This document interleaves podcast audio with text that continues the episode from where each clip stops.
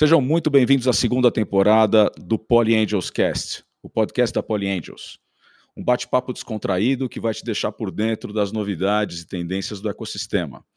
Eu sou Rosala Santoro, politécnico, investidor anjo e a partir de agora o seu host. Nosso convidado de hoje é o engenheiro de produção da Poli, Henrique Castellani, o Sorô, é, como ele era conhecido na Poli por ser de Sorocaba, né, Henrique? Seja muito bem-vindo. Obrigado, obrigado pelo convite.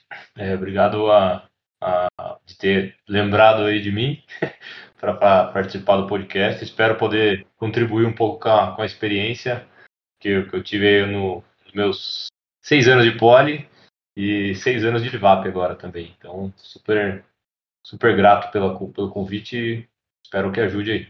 Muito bacana, uma alegria ter vocês aqui. O é, que, que você pode dividir com a gente, Henrique, da, pensando na, na, na, trajetória? Essa, essa que você acabou de passar, né? Você praticamente você, é, você teve um, um, uma carreira muito rápida entre terminar a graduação, é, pegar um, uma primeira experiência profissional e já partir para empreender. Né? O empreendedor ele nasce, o empreendedor se cria, o empreendedor se molda. Como é que você define a, a, a competência empreendedora que te, que te fez é, dar esse estalo? Legal, boa, acho que um bom, uma boa pergunta. Assim. Não sei se, se tem receita de bolo, acho que tem vários formatos, né? Tem pessoas que já são, que desde sempre sabem que querem empreender. Eu sempre tive curiosidade, acho que essa é a grande palavra que, que resume talvez a minha, a minha história. Eu sempre tive muita curiosidade de saber como as coisas funcionavam, de, de conhecer outras coisas. E desde a época da, da faculdade eu sempre pensei em novos negócios, desde as matérias que a gente tinha ou mesmo pesquisando por conta própria. E, e acabou que em, em, conversas, em competições de casa, que várias vezes a gente participou, eu e o Vitor, que é cofundador da Livap Politécnico, junto comigo lá na produção. Desde a primeira semana de aula a gente já é amigo, já, já se conhece, em 2008 isso. E foi um negócio que a gente começou a conversar depois, falou, pô, peraí, parece que existe uma possibilidade aqui. Começamos a entender um pouco melhor do mercado. E eu acho que tem faz muito sentido que você que é do, do perfil da pessoa, né, para empreender. Eu não acho que empreender é para todo mundo. A galera fala ah, empreender para todo mundo. Não sei. Eu acho que tem, tem várias formas de empreender. Eu até converso com gente dentro da Levap hoje que eu falo, estando dentro da empresa, você também consegue empreender. E existe uma, um, um risco muito menor em algumas frentes, obviamente uma exposição menor em outros pontos. Então, Acho que tem várias formas de, de, de empreender.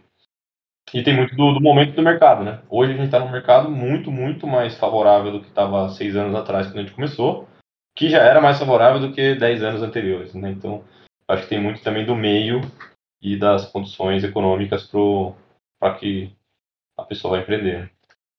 Não, sem dúvida. O, o, amadurecimento ele acontece em todas as frentes, né? É, e o tal do, e o, intraempreendedorismo que você traz, é, ele sem dúvida tem um papel é, extremamente benéfico no desenvolvimento profissional, né? É, ele ter um ambiente propício para tomar as iniciativas dentro da empresa e, logicamente, sem perder o foco e alinhado com a estratégia de vocês. Né? E pensando, pensando na Livap, cara, quando você fala do, de conhecer o Vitor desde o do primeiro ano, é, lógico que você tem uma amizade ali que vira um assunto em comum isso é, virou uma parceria aí de, de muitos anos. Né? É, o que, que, você acha que foi o gatilho para vocês é, em, iniciarem essa jornada? Várias pessoas já perguntaram para mim, né, como que eu faço para escolher um sócio, coisa do tipo. Para mim foi, foi natural para a gente, né, para mim para ele. a gente tinha um convívio muito intenso. A gente viveu muitas e muitas horas durante a faculdade. Inclusive, eu fui presidente do centro acadêmico, ele foi vice-presidente do CAEP na mesma gestão, então a gente viveu muito junto e passou por situações muito desafiadoras juntos também. Então acho que isso é uma coisa que, que depois se mostrou como uma prova de que os dois tinham é, responsabilidade e que os dois conseguiriam, sabiam lidar em diferentes situações. E acho que acima de tudo tinha muita resiliência, que é uma das coisas que eu mais falo que o empreendedor tem que ter. É, resiliência. Então, rolou isso, acho que uma, uma, tem que rolar uma química aí entre, entre os, os sócios, porque a gente vai, vão, todo mundo vai passar por muitas dificuldades, né? Os momentos, os momentos bons, geralmente você já vira e fala, beleza, qual é o nosso próximo desafio agora? Então, é, acho que isso foi, foi uma grande, grande coisa, de ter passado por muitos momentos em conjunto, se confiar demais na pessoa e saber que ela vai estar ali naquela posição, né? A gente faz muita analogia com o esporte, né? No esporte profissional, você não avisa que jogada você vai fazer, o time já sabe o que vai acontecer, acho que rola muito isso nesse caso.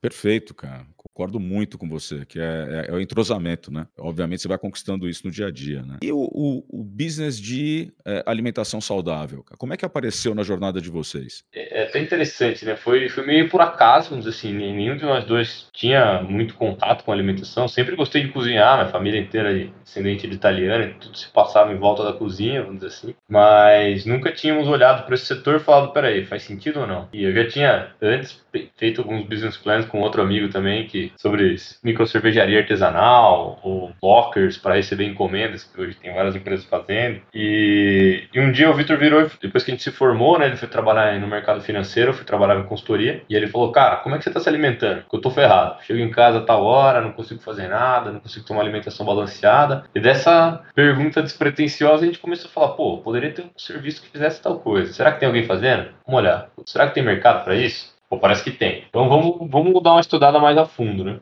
E a gente viu que existia uma oportunidade clara de criar uma marca que se conectasse com o consumidor, uma marca que buscasse trazer essa alimentação e prática, é, alimentação saudável e prática para o cliente final. E, mas a gente se deparou com um problema que é qual que a gente vai usar de canal de venda? Vamos entrar no varejo? Puta, a gente não apostava nisso, a gente falou, a galera vai comprar, as pessoas querem comprar comida online. E várias pessoas falaram, você é tão louco, ninguém vai fazer isso tal. A gente falou, meu, vários setores já se digitalizaram, o setor de alimentação, é, o que tinha acontecido na época era só fazer o pedido, né? Ninguém tinha criado uma experiência digital de fato. Então a gente falou, vamos apostar nisso. Apostamos muito em mídias digitais também desde o começo, mídias sociais lá em 2015 16 quando a gente começou. Foi um tiro muito acertado que a gente deu. Acho que a Alibaba é referência em várias frentes nesse, nesse quesito. Super bem sucedido e o público gostou demais da, da, da proposta. Muito bacana, cara. E, e, quem foram os primeiros que acreditaram na ideia? Você, como é, você teve investidor anjo? Tivemos alguns investidores anjos. Muitos deles não acreditaram na ideia, acreditaram nas pessoas. Meu ex-chefe, inclusive Politécnico também, falou: Cara, se fosse vender caneta, eu apostaria em você. Gosto do jeito que você pensa, do que você faz, então não entendo nada de alimentação, mas se você está saindo daqui para fazer isso, confio bastante na, na, na, execução. Então, gostaria também. Então, a gente teve vários investidores anjos, se não me engano, o número são de 12 investidores anjos. Teve familiar, pô, família sempre está tá próxima e acredita aí na, na, na proposta. É, ex-colega de faculdade mesmo, da Poli, é, ex-chefe de trabalho que apostaram. Então, de certa forma, traz um conforto e um apoio, né? Acho que a rede de apoio de anjos ela é muito válida, assim, né? Porque você tem uma. Tem anjos que são bons anjos, acho que esse é outro ponto. Que a gente sempre fala, né? Quando a gente começa a discutir e fazer a curadoria dos rounds na Poly Angels, a equipe vem em primeiro lugar, né? Se você comprou a equipe, independente do projeto, já é, é são vários passos de diferença normalmente você chama. A parte bacana de você ter associados, tanto politécnicos quanto não politécnicos de áreas diferentes, faz com que, que pessoas que tenham experiência naquele projeto que está sendo apresentado possam dar opinião técnica sobre o mercado, né? Mas não tenha dúvida que o time de founders é, é, é capital na decisão de investimento, né? E o que, que, você pode dividir com a gente é, da diferença que esses anjos fizeram, né? Que você falou que alguns anjos foram bem atuantes, né?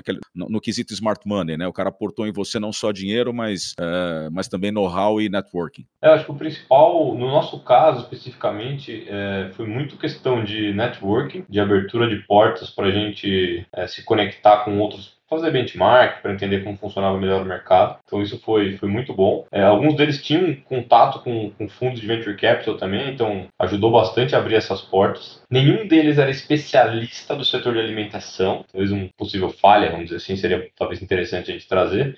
Por outro lado, foi bom, porque eles ajudavam nessas discussões com a cabeça sem nenhum viés, né? trazendo uma forma muito, muito estruturada de pensar num problema genérico, para depois que a gente fizesse o desdobramento dentro da nossa realidade. Então acho que isso foi, foi bem legal para a gente conseguir dar os primeiros passos Acho que tem uma outra coisa que é muito boa, que é, existe a cobrança, óbvio, né? Todo, todos os investidores têm interesse no retorno financeiro, no crescimento do negócio. É uma, como, como se diz, você, tem, você, não tem um prazo definido, que nem você tem com, com os fundos, você tem uma flexibilidade maior, né, nesse caso, é, na maioria das vezes, do que um, um fundo é, propriamente dito institucional. Assim. Então, isso também dá uma, uma, liberdade maior na execução e na, na hora de pilotar o negócio. É outro ponto importantíssimo, na minha opinião, cara, porque você tem um.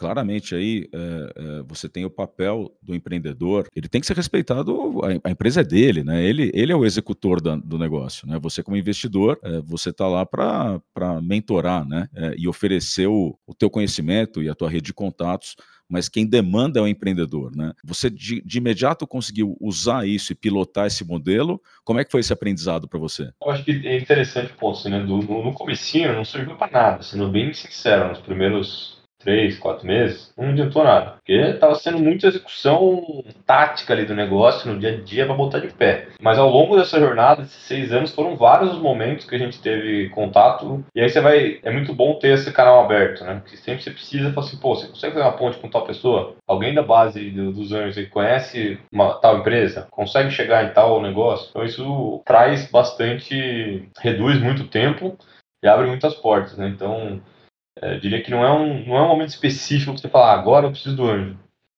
Quer dizer, não, não é em todos os momentos que, que o anjo vai ajudar. Tem hora que não adianta, não tem o que fazer, não, tem, não, não vai se resolver. Mas é, ao longo dessa jornada foram vários momentos aí que a gente pediu conselho. Tem, os anjos são muito menos conflitados, vamos dizer assim, ou uma expectativa diferente de, de fundo. Então é muito mais fácil você falar, ah, já passaram por essa experiência com outros investidores, então é, são pessoas mais próximas geralmente que você consegue abrir um pouco mais do que está se passando no negócio em determinado momento.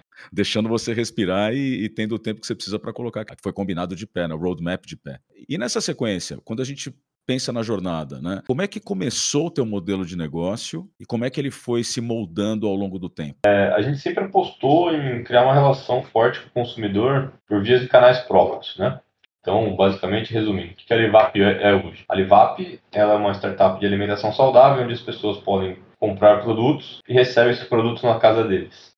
A gente tem um hall enorme de produtos, mais de 500 SKUs diferentes disponíveis, tem refeições prontas, tem só proteína, só pode customizar o cardápio da maneira que quiser. E hoje a gente atua em 13 cidades, 14 cidades no Brasil, com uma cozinha, uma produção própria, então a gente tem produção também, além da distribuição. E toda a venda é feita pelo nosso aplicativo. Beleza, tudo isso a gente previa no comecinho da empresa. Nossa venda seria online, que a gente entregaria na casa dos clientes, que a gente ia ter uma velocidade de inovação muito maior do que a indústria tradicional porque a gente controlava a cadeia toda, e que teria um relacionamento com o cliente, seja em atendimento, seja na experiência de compra, muito diferenciado. A gente consegue ter os dados do cliente com isso eu consigo customizar a sua jornada. No comecinho, nos primórdios, vamos dizer assim, no primeiro business plan nosso, a gente apostava em estar na varejo e abrir franquia. E no primeiro seis meses que a gente rodou, a gente falou, cara, esquece, não vamos no varejo, não vamos para franquia. Tá engatando muito bem o, o modelo online de, de, venda direta, né, para o consumidor.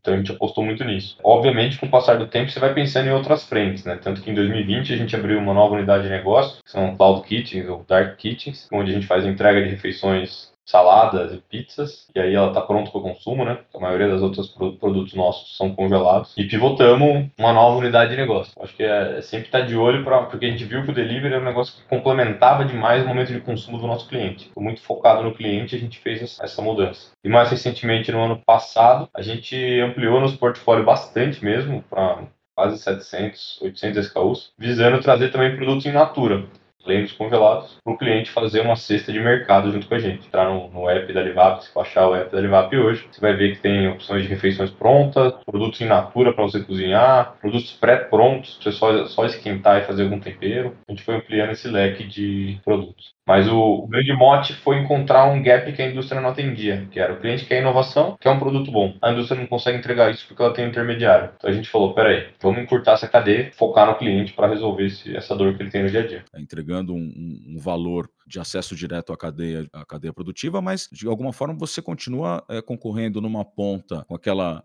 agricultura familiar, com forma como os orgânicos são, são colocados hoje grandes redes de supermercado, é, e numa outra ponta você acaba competindo com a praticidade do, do delivery, né? E de você ter a comida pronta para ser entregue. Nesse, nesse aspecto, que foi mais difícil? Desenvolver fornecedor, desenvolver a logística? O que você acha que foi o, o fator crítico de sucesso para vocês? Minha, minha visão, a parte, todas as partes são difíceis, tá? Esse é uma das umas coisas mais, talvez uma das maiores loucuras que a gente fez na Livap. Foi falar, vamos resolver todos os, vamos construir todos os elos da cadeia. Óbvio que estamos falando de um cenário de seis anos atrás que muitas das coisas que tem hoje, dos sistemas, da logística e, e mesmo do, dos fornecedores, estão muito mais desenvolvidos. Talvez se eu começasse a empresa do zero hoje, para replicar o que a Livap faz, eu plugaria em algumas outras coisas de, já pré-prontas. Né? Mas fazer essa parte. Hoje a gente tem até contando um pouco mais de detalhes, a gente tem parceria com 35 famílias de produtores rurais que plantam para a Livap. Então a gente passa o planejamento para eles e eles fazem essa produção. Eu lembro da primeira visita que eu fiz num, num dos produtores lá em Porto Feliz, que meus pais são agrônomos que fizeram a ponte, inclusive. Ele falou, pô, quantas toneladas vocês vão comprar por semana? Eu falei, cara, acho que uns 35 quilos. Ele falou, putz, 35 quilos você pode vir aqui colher, não vou nem, não faz nem sentido eu colher para vocês. Vocês vêm aqui e pegam, porque não, não adianta. Pô, hoje a gente já compra coisa de tonelada por mês desse produtor, um produtor super parceiro nosso, Jefferson. Esse é um desafio muito grande, porque a cadeia é muito informal, você tem muita variabilidade para ser resolvida. A logística dessa etapa na, na, na cadeia é super complicada. Então a gente teve que fazer um baita, colocar uma baita energia, um baita esforço convencer esses produtores que a gente ia pagar, porque esse mercado tem muito desse problema de calote, coisa do tipo, e criar uma relação de fato junto com eles. Então, hoje 70% dos ingredientes de folhas frutas, legumes e verduras nossos são orgânicos. É, um, é uma história bem, bem bacana. Diria que isso foi um grande desafio que a gente teve. E o desafio de last mile também é muito importante. De como é que você garante que duas mil entregas por dia chegam na casa do cliente de maneira correta na hora combinada. Então, isso é para todo mundo que vive logística ou já viveu. É um inferno, sabendo do trânsito das N variáveis que tem aí para se considerar. Então, acho que são duas, duas etapas. Difícil falar se tem alguma que é mais importante que a outra e, obviamente, eu estou subestimando o desafio de produção. Né? A gente tem uma fábrica hoje que tem mais de 200 pessoas que trabalham nela. Tem a, é, é a aula de engenharia de produção de, de começo ao fim, a Livap, na verdade. Você tem todas as cadeias de suprimentos possíveis, uma fábrica rodando e toda a distribuição para fazer. Então, é, eu acho que são, são várias etapas, não consigo dizer qual, qual delas é a mais, é a mais relevante. Como é que vocês fizeram é, esse, esse, pedaço da, da proposta de valor? As Dark Kitchens foi muito na linha de conversando com o consumidor nosso, ele falando, putz, eu não encontro tal tal tipo tipo de variedade de produto. O caso principal são as saladas, né? Queria uma alimentação saudável no dia a dia, mas não tem, o que tem é caro, tal, não funciona. A gente falou, peraí, tem espaço, tem campo aí pra gente jogar. O que a gente fez foi, com base no perfil desses clientes, a gente traçou dentro do mapa de São Paulo onde é que moravam esses tipos de clientes que tinha o mesmo perfil de compra, mesmo hábito. Cruzamos com a nossa base de entrega dos congelados. Falamos, peraí, se a gente colocar aqui nesses pontos é onde a gente minimiza a logística, minimiza custo de infraestrutura e consegue ter uma produção eficiente, uma operação super eficiente. A gente é vidrado nisso daí. Todas as etapas de tudo que acontece dentro da Livap, elas são meticulosamente medidas para que a gente consiga é, trazer ganho de eficiência com o passar do tempo. E foi muito nessa linha que a gente fez. Então, foi cruzando esses dados hoje, dos clientes com logística para ver onde é que melhor se localizavam cada uma delas. Hoje são quatro unidades aqui em São Paulo e uma no Rio de Janeiro. Nessas unidades a gente atende num raio basicamente São Paulo inteira, quase toda a área do rodízio está coberta. E no Rio de Janeiro a gente cobre, é, assim, expandida exatamente. E no Rio de Janeiro a gente cobre toda Qual a zona percentual sul. que você, do teu faturamento que está concentrado nesses polos? Hoje São Paulo e Rio são casos, né? Então a gente começou a levar para São Paulo em 2016, daí em 2017 a gente via que tinha muito acesso no nosso site e clientes pedindo, então no Instagram e outras mídias. Falou, peraí, faz sentido abrir no Rio. Então, o Rio foi a segunda cidade. E depois a gente foi para BH, Brasília e por aí vai. Hoje a gente está de Fortaleza até Porto Alegre, nas principais cidades do Brasil operando. São Paulo e Rio, é, não tem muito como fugir, mas responde coisa de 75% do nosso faturamento. São as duas, são as duas principais pratos aí. E tem crescido. E curiosidade, é quando você pega um mercado como São Paulo, né, quando, você, quando você pensa no que você fornece para São Paulo, quanto, quanto a Dark Kitchen concentra? É, hoje o, o a, a Livap tem mais ou menos uns 10% do faturamento vindo dessa operação das Dark Kitchens, 90% vindo da operação do, de mercado que a gente considera, né? São as refeições congeladas ou os produtos in natura. Então é mais ou menos essa quebra que, que a gente tem hoje, 10, 90. E, e aí quando você fala assim, é, é, você falou de alguns hábitos que foram mudando e, e, de modelos que foram se ajustando. Conta pra gente como é que foi o, o impacto da pandemia no teu negócio. Cara, foi, foi uma doideira, como para todo mundo, né? Não tem, acho que não tem nenhum lado bom da pandemia. Graças, graças à vacinação, graças à ciência, vamos conseguir provavelmente escapar dessa. É, mas em março de 2020, quando começou o lockdown, a nossa demanda subiu coisa de 45% em uma semana. Foi aquela corrida louca de todo mundo no, no supermercado, que ninguém sabia o que ia acontecer, né, com cadeia de suprimentos, ainda totalmente desconhecido. Então foi uma loucura, nosso nível de estoque foi lá para baixo, e a gente teve que repensar como a gente mantinha a segurança de todo mundo nessa incerteza, então fizemos uma cacetada de plano de, de contenção na cozinha, nos CDs, é, um monte de iniciativa que muito além do só do álcool gel e da máscara, para que a gente conseguisse é, blindar e conseguimos com bastante sucesso continuar com as nossas operações rodando. Os, todo mundo estava em casa, né? Então esse consumo foi foi super alavancado, se manteve muito muito alto.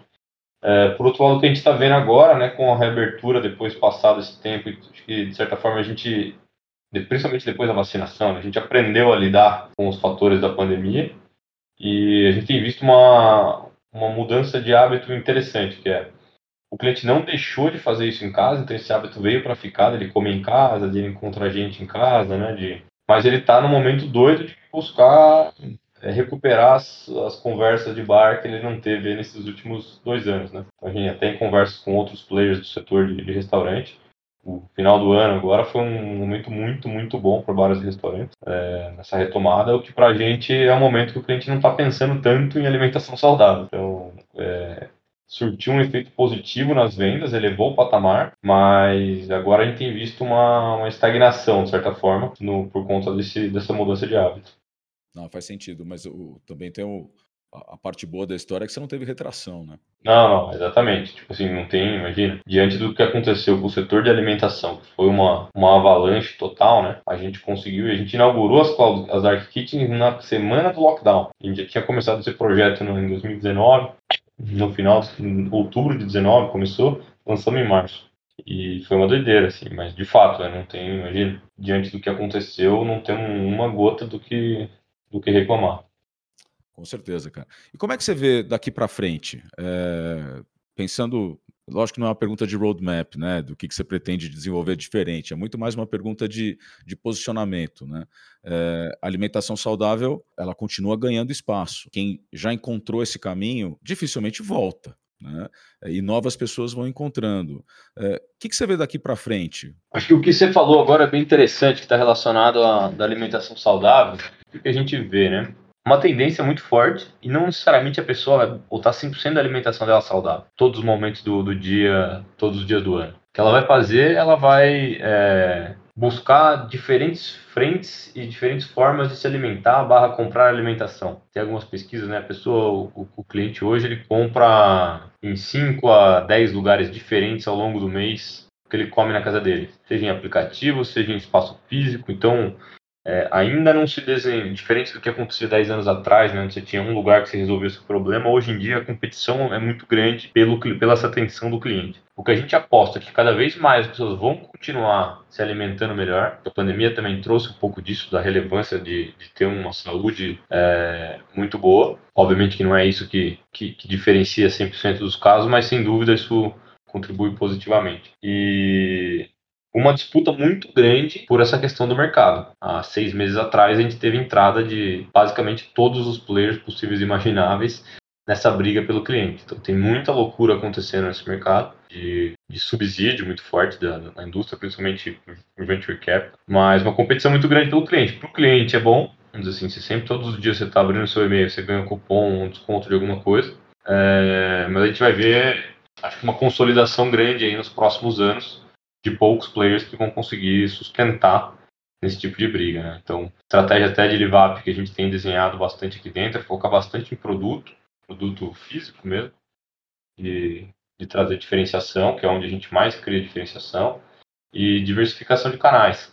Então, além do nosso canal próprio, que tem, pô, é super, super relevante para a gente, cria uma diferenciação grande, é trabalhar em outros canais também.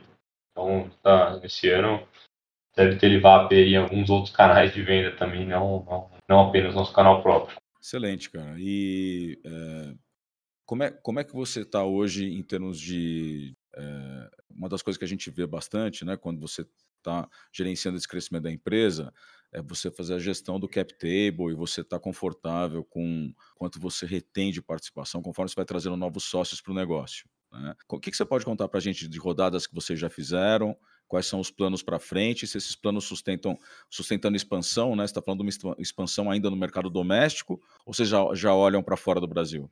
Falando especificamente de mercado doméstico, até para dar novidade, em maio nasce minha filha, né? Então a gente está aumentando a primeira filha, o cap table vai dar uma, vai dar uma escondida. Agora a gente vai trazer mais um associado aqui para. Parabéns, cara. Vai, vai agregar demais. Estamos nessa, nessa, nessa empreitada. Em breve vai ter chegada dela aí. Mas falando um pouquinho de rodada, cara, o que a gente fez? No ano passado, a gente fez o nosso Series D. A gente já tem participação de fundos, tanto brasileiros ou da, da Latinoamérica, como fundos americanos também. Então, a gente tem um cap table bem interessante de, de players que manjam de varejo, que manjam de produto digital e tecnologia, que consegue ajudar bastante a gente nessa, nessa jornada. E a gente tem olhado sim também de possibilidade de mercado externo, né? Acho que a gente tem um, um momento agora de Obviamente que a guerra Rússia-Ucrânia é uma doideira que, apesar de já ter sido prevista, ninguém imaginava que de fato ia, ia acontecer, né? Ela coloca um fator de instabilidade muito grande na economia. Então, o que a gente vê, mas mesmo assim a gente enxerga que tem espaço e a gente tem no Brasil hoje uma vantagem competitiva interessante, que é matéria-prima nossa, principalmente pensando na alimentação, super competitiva, mão de obra também, e um câmbio favorável para que a gente faça exportação. Então, pensar em expandir internacionalmente não é, não, não me parece ser um negócio muito, não é uma loucura. Então, a gente tem olhado para essa possibilidade também. Mas no Brasil sabemos que tem muito, muito espaço, muito chão para a gente correr ainda. Né? Então a gente sempre tem a mentalidade de ficar super relevante uma coisa para depois a gente ir para outra, né? Senão você acaba diluindo muitos esforços. Garantir esse foco é importante também. É, o foco é essencial, né? E algum mercado em especial te chama a atenção pelo comportamento do consumidor? É, o nosso, o nosso consumidor, no geral, ele vive em grandes centros, ele tem uma, está na classe AB e valoriza a alimentação saudável e ele não tem tempo. É, então, o que a gente tem enxergado são, são as grandes cidades que tem, tem visto, por exemplo, Londres, Nova York, é, até algumas cidades aqui da América do Sul, né, próprio Buenos Aires ou Santiago no Chile, é, Cidade do México, que são cidades muito grandes onde as pessoas chegam em casa e tem, se deparam com o mesmo desafio, né, que cara, e aí, vou cozinhar do zero? Puta, não, não quero gastar uma hora ou não sei cozinhar, né, tem cada vez mais as pessoas moram em lugares menores e cada vez mais esse hábito de cozinhar tem caminhado mais para um hobby do que para uma rotina, né, para quem, quem sabe cozinhar, quem gosta. Então, são esses, esses perfis de cidades, assim. E tem sempre aquela discussão, né? Talvez você ir para Buenos Aires é o mesmo esforço de você ir para Londres, em termos de, de distribuição. Talvez valha a pena você ir para um lugar que tenha mais, mais mercado, apesar da competição também ser diferente mas estamos olhando para essa cidade. Não é um, não é um movimento para a gente não é, os espectadores que estão morando aí em outros países não vai ser um negócio até o meio do ano, mas é uma coisa que a gente pensa assim, principalmente para o começo de 23. Bacana, cara. E, e, você teve a experiência de morar na Europa, né? Você fez aquele o, parte do curso fora, não? É, eu fiz, eu morei fui em 2011 para Lisboa, fiquei um ano lá e fazendo engenharia de produção, cursando lá. Puta, foi, foi muito legal e até por isso também é uma oportunidade muito, muito interessante de conhecer como funciona. Né? Até então não tinha, nunca tinha saído do Brasil, a não ser Mercosul, e abriu muito a cabeça, assim, eu lembro de, até hoje, óbvio que o mundo mudou, né, bastante nesses 10 anos, mas é, tem muito dessa ideias que a gente via que eram replicadas lá, hábitos e oportunidades que a gente traz para cá também, com certeza isso ajudou bastante. Não, até, até para saber é, se, se, o comportamento é parecido, né? Você pensar, pô, conhece muito do produto que se oferece e você, você teve vivência com uma cultura que potencialmente aceita ele de uma forma diferente, né? Total, e é muito diferente daqui, né? Porque o, quando você está num clima que impõe uma restrição tão forte que nem. Não, em Portugal nem tanto, mas quando você vai para uma Alemanha, uma Inglaterra, tem épocas do ano que você não tem produto de fato. Aqui no Brasil, pela dimensão continental e um clima tropical, você consegue trazer do Vale do São Francisco manga na época que você não tem safra aqui no Sudeste. Então a gente fica meio mal acostumado aqui no Brasil de ter tudo todo o tempo. Né? Faz com que os congelados aqui não tenham talvez uma repercussão, um, share tão grande quanto nos Estados Unidos, Canadá, Alemanha, Holanda, por aí vai. Sabe? Então é, tem essa questão também de e hábito de consumo. Né? A gente, durante muito tempo, teve que desconstruir o conceito de congelado, que não era uma comida trash, o que a gente fazia. Pelo contrário, não tinha nenhum conservante, não tinha aditivo, não tinha nada, é, só o congelamento que preservava. Então, lá em, em outros mercados, isso daí já está difundido, já é o modus operandi, né? Que a indústria criou uma categoria de congelados muito ruim, que acho que a gente tem conseguido com bastante destreza e desconstruir. E conta uma coisa, você, você trouxe, você trouxe o, o, o ponto de, de incerteza e, obviamente, o, o aumento da volatilidade que a gente está experimentando em função dos impactos uh, de uma guerra que, como você falou, né, era esperada, mas acho que ninguém esperava a intensidade e, e, e a duração e, e, esse tipo e desdobramentos tão intensos, né? É, mas a, o ponto aqui é que a gente teve um, principalmente no custo dos alimentos, né, um impacto violento né, dos mercados de commodities. Né? Quanto isso impacta o teu negócio? Como é que você está é, redeado aí para continuar a cooperação? E com que contingência você tem para esse cenário? Essa foi o grande mote de todas as reuniões nossas com o time de compras no, nos últimos dois anos, né? O que a gente viu, talvez a gente é, desde que eu nasci, nunca vivemos um cenário parecido que eu me lembre de, de inflação num período tão curto, assim, né? Então, e, e, focado em alguns poucos produtos, né? Então, foi muito específico, principalmente nesse lance da alimentação. É, Para várias linhas de custo nosso, a inflação foi 40%, 70%, 80%. Não foi os 10% que já é um número bizarro que a gente teve, né? Então foi, foi, foi bastante forte. E ao mesmo tempo não tem como você repassar esse custo para o cliente de forma imediata, porque senão seu produto fica completamente é, descalibrado. Então, a gente brincava que todo dia algum fornecedor ligava falando, então, não tenho mais esse produto e se eu tiver, vai ter nesse, nesse preço aqui, novo, 20% mais caro. Falando, não é possível que você está fazendo isso. Cara, foi, foi bem, bem difícil. É, a gente esperava que esse ano ia ter um, uma, uma, certa estabilização né, dessa, dessa frente, mas não é o que tem se desenhado, principalmente pela questão da, da guerra já não bastasse um ano de eleição, que sempre é um ano extremamente conturbado dentro da, da economia brasileira. Eleição, guerra e pandemia, né? É, exato. Se quer uma combinação mais é, complexa do que essa, difícil, difícil de prever. Né? Então, é, mas cara, acho que o desafio é super intenso para todo mundo também dentro da alimentação, né? Não é, não é exclusivo. A gente sempre brinca, né? Ah, de vez em quando alguém do time fala, ah, pô, mas tá muito difícil isso, cara. Tá difícil para todo mundo.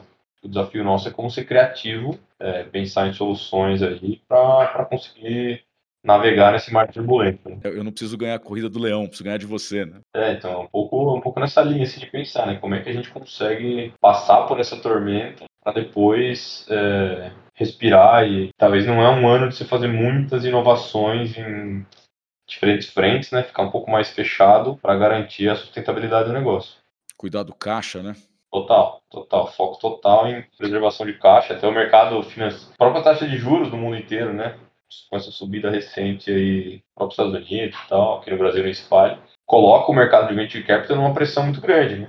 O investidor começa a repensar várias alocações aí do seu capital. Então, o mercado está muito menos é, aquecido do que estava dois anos atrás, um ano atrás. Concordo totalmente com você, uh, mas tem, talvez tenha, tenha um, um ponto que possa mitigar esse cenário, que é a questão de você é, olhar o venture capital como alguma coisa anticíclica, né?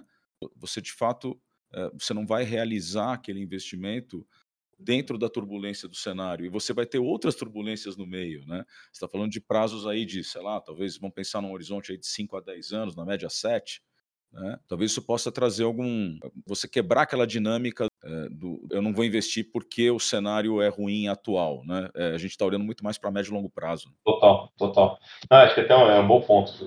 Quando a gente fez a primeira. Eu lembro dessa pergunta que eu fiz para o time da Kazek. Foi. Pô, como é que vocês estão olhando o, o, o, cenário? Porque na época, a Alivap, né, nesses curtos seis anos de vida, ou longos talvez, já teve impeachment de presidente, já teve eleição completamente conturbada, aí veio pandemia, então tem, já, já viveu de tudo, né? E a resposta dele foi muito nessa linha. Assim, a gente acredita que a tecnologia vai mudar o modo que as pessoas se relacionam. E é nisso que a gente aposta. Em soluções que a tecnologia vem para transformar. Ele falou, cara, isso não tem país, não tem, é, não tem crise. No longo prazo, isso aí é uma coisa que veio para ficar. Então, essa era a grande tese que ele comentou para a gente lá atrás. Então, acho que conversa bastante com o que você colocou aí de mirando médio e longo prazo. Né, e, e você descreveu um cenário de muita resiliência, né? Porque você vai, você vai se reinventando enquanto você vai tentando tirar a graxa do caminho, né?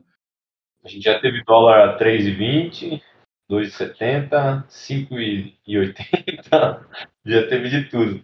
Seguimos firmes e fortes. Não, e nesse ponto, nesse ponto vale a pena lembrar da Poli, né? Que às vezes a gente se perguntava, assim, pô, e aí, quando é que isso aqui termina, né? Eu brinco de vez em quando eu lembro que eu tô fazendo prova no biênio ainda e o professor fala, pô, por que, que você tá colando na prova? Puta, eu sonho com isso até hoje. Não que eu colasse, né? O medo sempre é constante de que a prova tinha sido por algum motivo invalidada. Você fala, não, É, eu não sei se quem está ouvindo a gente, lógico que tem é, muita gente que está ouvindo a gente que não, que não cursou a Poli é, e talvez não conheça a, a lenda do pesadelo da Poli, né?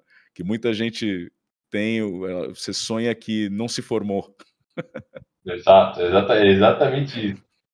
Você fala, não, não é possível que, que aquilo não deu certo. Mas é, é, acho que a parte da resiliência que você trouxe é importantíssima. É alguma coisa que, de fato, constrói em você a capacidade de encarar esse, essa, essa trajetória da forma que você encarou. Né? E aproveitando que a gente está falando de poli, cara, a gente já vai é, chegando aqui perto do final, não tem jeito, né? Conversa boa, voa, passa muito rápido. Se você pudesse voltar no tempo, você está lá no, em 2008, né? Estão cortando seu cabelo ali na frente do anfiteatro vermelho e amarelo. E aí você encontra o Henrique lá, recém-chegado de Sorocaba, né, Henrique? E que, que conselho você daria para o Henrique Calouro? Uma boa, uma boa pergunta.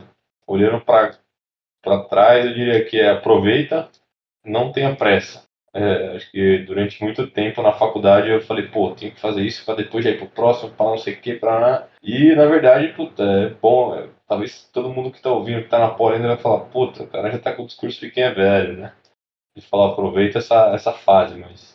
De fato, acho que é aproveitar mesmo, aproveita para fazer diferentes atividades, de cursar diferentes matérias, de aproveitar a universidade que tem muitas conexões com outros cursos, outras frentes, porque depois tem muita relação no, no trabalho, assim, né?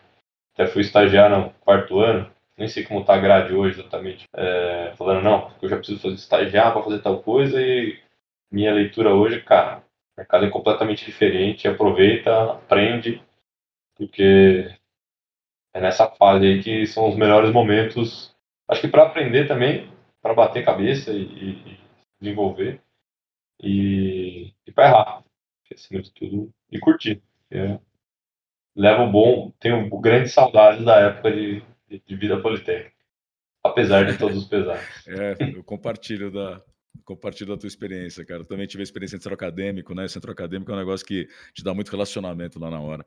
E, mas é o que você falou, é, acaba te preparando para para outros, outro, outros voos sem você nem perceber, né? Até porque lá no centro acadêmico você já estava empreendendo, né? Total, total. Acho que qualquer, qualquer entidade no geral que, que, que eu tive contato, pelo menos, da Poli ou em outras, em outras faculdades também, é, é um desenvolvimento muito grande assim, que as pessoas têm. Alguns amigos meus da Poli Júnior ou de equipes, né? Na época de, de Fórmula e outras coisas. É, é um puta desafio, assim. Você tem que conseguir funding para a sua associação você tem que conseguir relevância, você tem que brigar, você entende como é que funciona a política dentro da universidade, dentro da, da escola, e eu acho que você começa a construir muito, muitos relacionamentos, né, que no final das contas também eu, eu acredito muito nisso, né, a pessoa ela é muito forjada pelos relacionamentos que ela tem, com quem ela vive, com, com quem ela consegue abrir portas no futuro, então é, tenho muitos relacionamentos ainda de pé de, da época de faculdade e muitos que se abriram depois por ter esses contatos. Então, acho que é, é super importante, em vez de só ficar 100% focado na prova de cálculo. Sim, ela é importante, mas diria que a relevância ela é bem menor do que você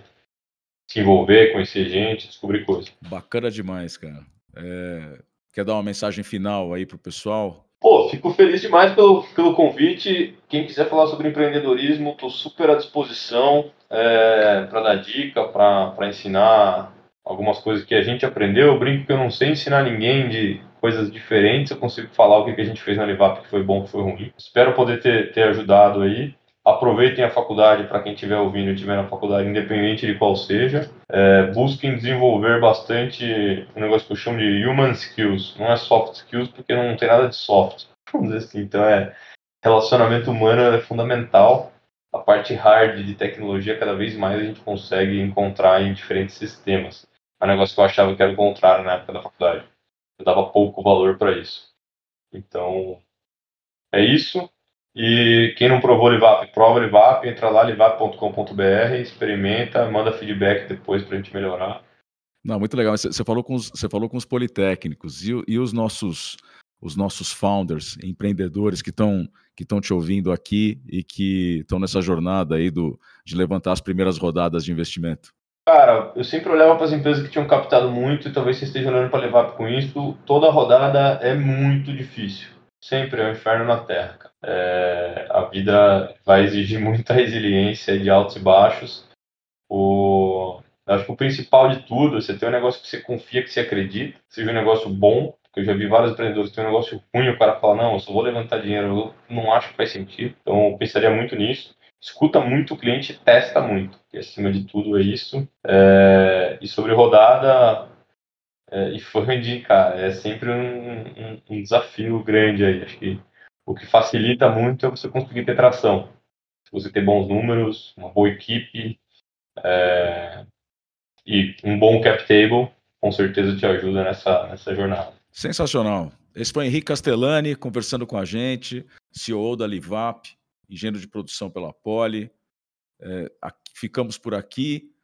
Obrigado por mais uma temporada. Obrigado pela, pela participação, Henrique. É, acessem polyangels.com.br, cadastrem seu projeto. No mesmo site você pode se inscrever para ser um associado é, o, a Poli te espera de braços abertos para a gente fazer essa jornada juntos aqui no, no ecossistema. Boa noite, até a próxima.